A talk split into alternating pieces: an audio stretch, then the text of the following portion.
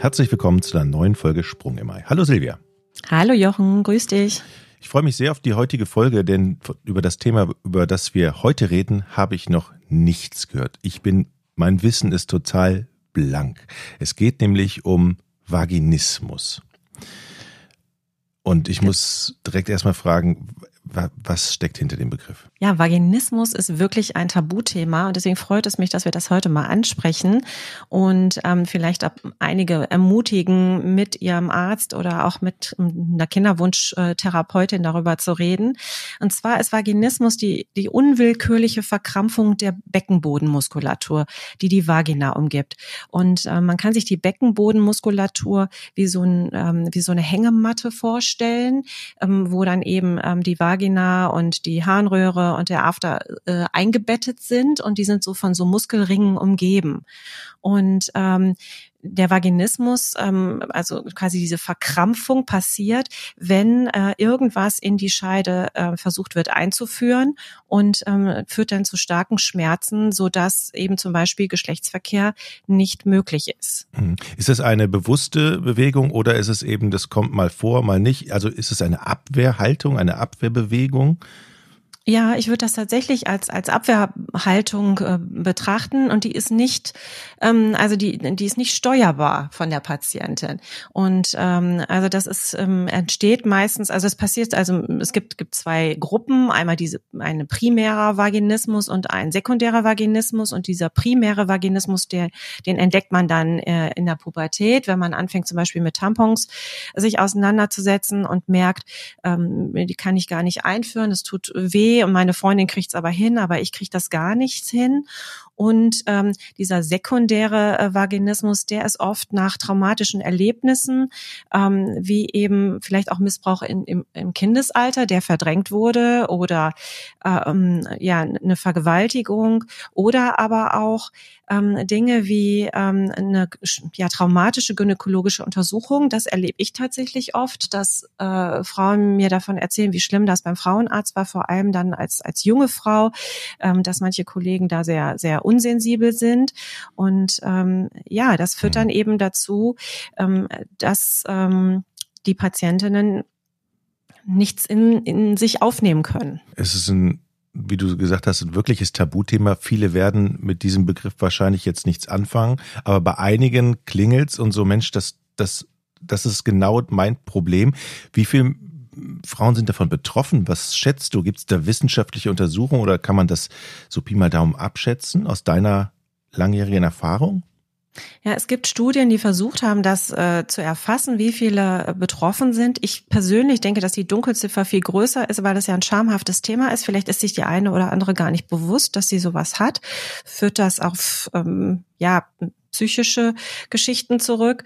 Und ähm, also man hat versucht, das eben rauszufinden. Und es ist tatsächlich unabhängig vom Alter, kann jede Frau so eine sexuelle Schmerzfunktionsstörung ähm, entwickeln. Und ähm, die Wahrscheinlichkeit im Laufe des Lebens, ähm, das einmal zu haben oder betroffen zu sein, liegt zwischen 20 und 43 Prozent. Und ungefähr 15 Prozent der Frauen berichten von anhaltenden Schmerzen während des Geschlechtsverkehrs und ähm, beim äh, Schwierigkeiten beim vaginalen Ein einführen, ähm, haben 0,4 bis 6,8 Prozent der Frauen ähm, Schwierigkeiten. Und ähm, ja, warum steht da jetzt, ja, man, man kann diese Störung auch noch entwickeln. Also ich denke, ähm, es gibt ja viele Erlebnisse im Leben einer Frau, zum Beispiel eine Geburt. Hm. Und ähm, da wird man sehr viel vaginal untersucht und ähm, dann kann, kann man sich vorstellen, auch beim Dammschnitt, der muss ja dann genäht werden. Ähm, das ist schon sehr schmerzhaft und ähm, hinterher äh, kann man Angst davor entwickeln, dass dann erneuter Geschäfts-, äh, Geschlechtsverkehr eben äh, wehtut und das führt dann eben ähm, auch hinterher zu Paarproblemen oder ähm, eben ähm, ja, äh, dass man eben die normale Sexualität nicht mehr erleben und ausleben kann. Hm. Du hast es eben angedeutet, dass auch ein Grund sein könnte, zu früh zum Frauenarzt zu gehen. Man ist vielleicht noch gar nicht in dem Alter, wo du es persönlich empfehlen würdest. Was wäre denn das Alter, wo ich frühestens meine Tochter dann zum Frauenarzt ähm, hinbringen soll? Oder kann man das auch nicht so pauschalisieren? Doch, das kann man, also pauschalisieren kann man ja nichts, aber man kann das schon festlegen. Und ich bin wirklich auch im Freundeskreis überrascht, dass die äh, Mütter ihrer Tochter sagen, ja, du bist jetzt 13, 14, du hast eine Periode, lass mal gucken, ob alles in Ordnung ist. Und ähm, die Mädchen sind da gar nicht bereit zu. Und ähm, ja, also grundsätzlich gilt, ähm, wenn es keine Probleme gibt, muss man nicht zum Frauenarzt gehen. So. Und also in diesen jungen Jahren. In dem Jahren. Alter, ne? Okay. Genau, in diesem Alter. Und ähm, Geschlechtskrankheiten werden eben, wie es heißt, über Geschlechtsverkehr übertragen. Das heißt, wenn jemand noch keinen Geschlechtsverkehr hatte, ähm, dann kann er auch keine Krankheiten bekommen und dann äh, können da die daraus äh, resultierende Entzündung auch nicht im, im Scheidenbereich sein. Und ähm, um sich eine Pille verschreiben zu lassen, ähm, braucht man nicht gynäkologisch untersucht zu werden. Und ich würde, und das machen auch ja viele Kollegen, da kommt jetzt ein Bewusstsein rein, fragen auch oder ne, ähm, wann ähm, ist es okay, wenn ich dich untersuche oder so. Aber es muss keine 14-jährige oder 13-jährige oder noch jünger ähm, eben untersucht werden. Was natürlich doof ist, ist, wenn du Probleme hast. Also ich hatte gestern eine Patientin mit Vaginismus in der Praxis und ähm, die berichtete ziemlich spät im Gespräch davon, dass sie eben ähm, daran darunter leidet. Und ähm, sie führt das darauf zurück, dass sie mit 13, 14 ähm, eine eine Blinddarmentzündung hatte mit äh, mit einem äh, mit einer Beteiligung des Eierstocks daran, also viel Eiter im Bauch und da auch gynäkologisch untersucht werden musste und dass der Klinikarzt, der sie da jetzt behandelt hat, für sie jetzt zu rabiat war und ähm, ja, das hat sie richtig äh, traumatisiert, dieses er Erlebnis. Hm. Ich bin ein Mann. Ich kann mir das alles ja bedingt vorstellen, was in den Frauen dann ähm, passiert, psychologisch, körperlich und so. Aber das hat natürlich dann auf mehreren Ebenen ja Auswirkungen, unter anderem natürlich auch auf den Kinderwunsch. Jetzt, wenn du so Patienten betreust mit Vaginismus, die natürlich auch ähm, ein Kind bekommen möchten, was für Probleme gibt's denn dann da in der Behandlung? Hm. Also ähm, man muss sich den Vaginismus so vorstellen, ähm, äh, also dass die schlimmste Form so ist, dass ich natürlich keine gynäkologische Untersuchung, auch keinen Ultraschall machen kann. Meistens ist Ach, es selbst so, Ultraschall ist da, das geht auch schon nicht. Na, ich kann ja den Schall, vaginalen Schallkopf mhm. nicht in die Scheide einführen. Mhm. mhm. Und das macht es mir natürlich unglaublich schwer, äh, dann, die, oder was heißt unglaublich, ja, es macht es schwer, äh, die Eierstöcke zu beurteilen und zu sehen, wann wächst da ein Ei heran. Und ähm, es ist auf jeden Fall ungenauer, als wenn man jetzt mit einer Vaginalsonde ähm, mhm. das beurteilen soll.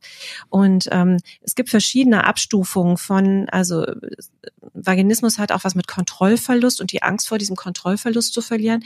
Also ich habe Patientinnen, die sagen, es ist okay, wenn ich mir den Schallkopf einführe. Nicht, mhm. wenn du das machst, aber wenn ich es mache. Mhm. Und dann nehme ich nehme mir für diese Patienten immer viel Zeit, so dass jetzt nicht äh, Gedränge ist in der Sprechstunde.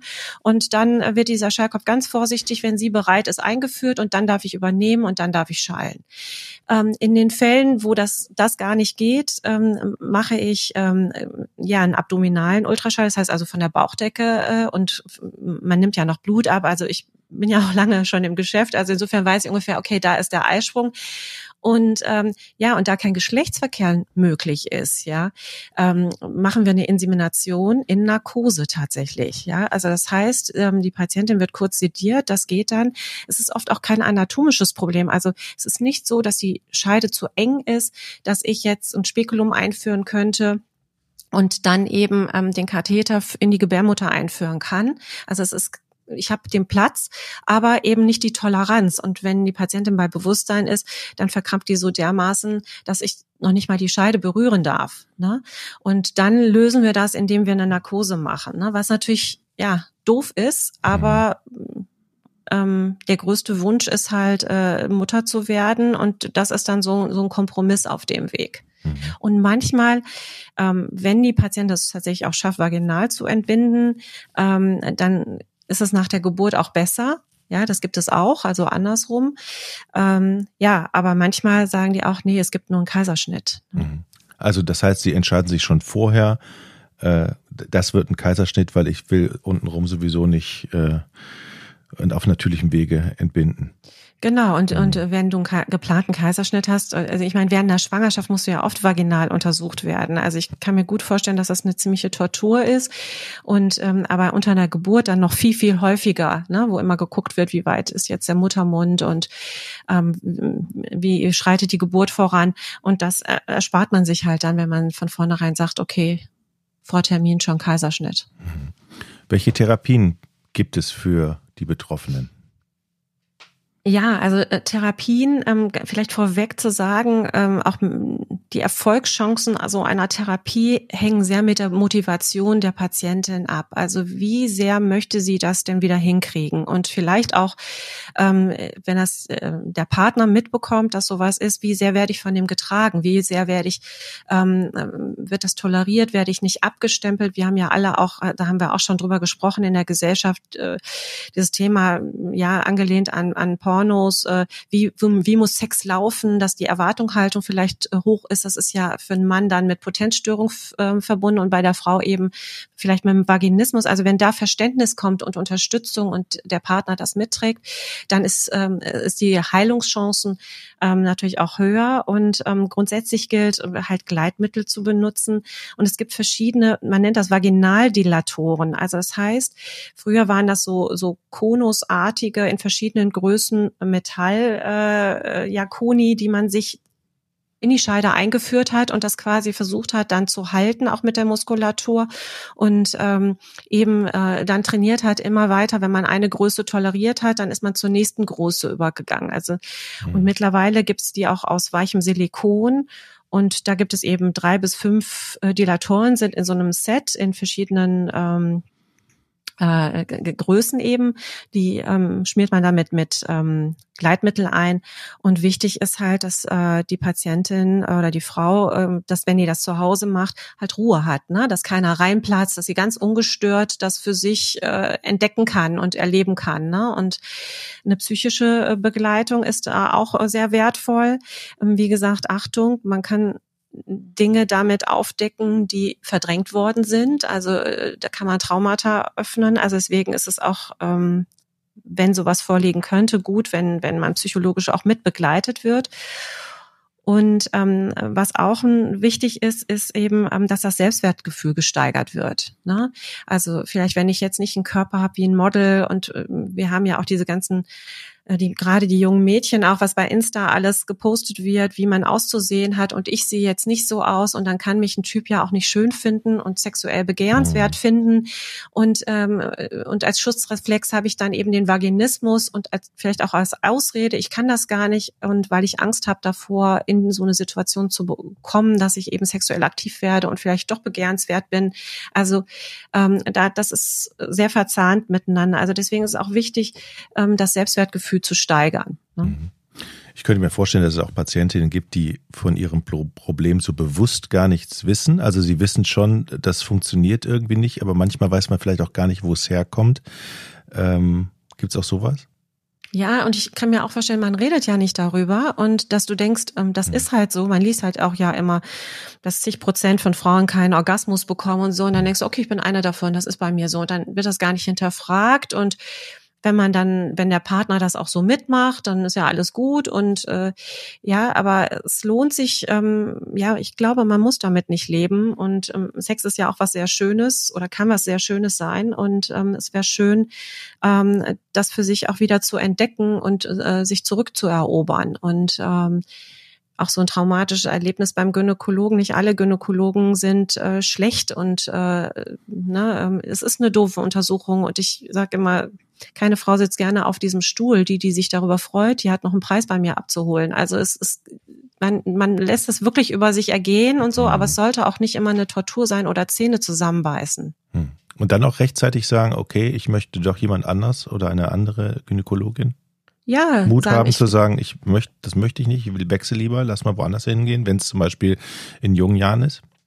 Ja, wenn das Vertrauensverhältnis nicht da ist, dann es gibt genug Gynäkologen, dann muss man halt gucken, wo die Chemie halt passt und und wer das äh, Ähm, ja, und äh, noch wichtiger ist sich halt anvertrauen. Ne? Also die, wie gesagt, das ist ja ein Tabuthema. Diese Patientin jetzt gestern hat das erst ganz spät im Gespräch gesagt. Ne? Ich bin mir sicher, dass ich da oft reintapse und gar nichts davon weiß, weil ähm, sich die Patientin nicht anvertraut ne? und nicht sagt, hallo, ähm, ich habe da ein Problem mit auf diesem Stuhl, ich habe da mal schlechte Erfahrungen gemacht oder ich ja, ich habe äh, schlechte sexuelle Erfahrungen gemacht, ich bin da einfach empfindlich, bitte nehmen Sie darauf Rücksicht oder können wir uns Zeit nehmen oder kann ich das äh, Ultraschall, äh, den Ultraschall-Schallkopf einführen? Mhm. Ähm, also nur wer spricht, dem kann geholfen werden. Ne? Es steht ja leider keinem auf der Stirn. Und wie gesagt, es ist sowieso schon eine doofe Situation für eine Frau, auf diesem Stuhl zu sein. Aber es wäre auch schön, äh, wenn man vielleicht den Gynäkologen dann mit ins Boot holt. Ne? Silvia, vielen Dank für die heutige Folge. Vaginismus, ein Tabuthema, über das man vielleicht doch öfter sprechen sollte. Danke. Tschüss. Ja, vielen Dank, Jochen. Bis Tschüss. Dann. Tschüss.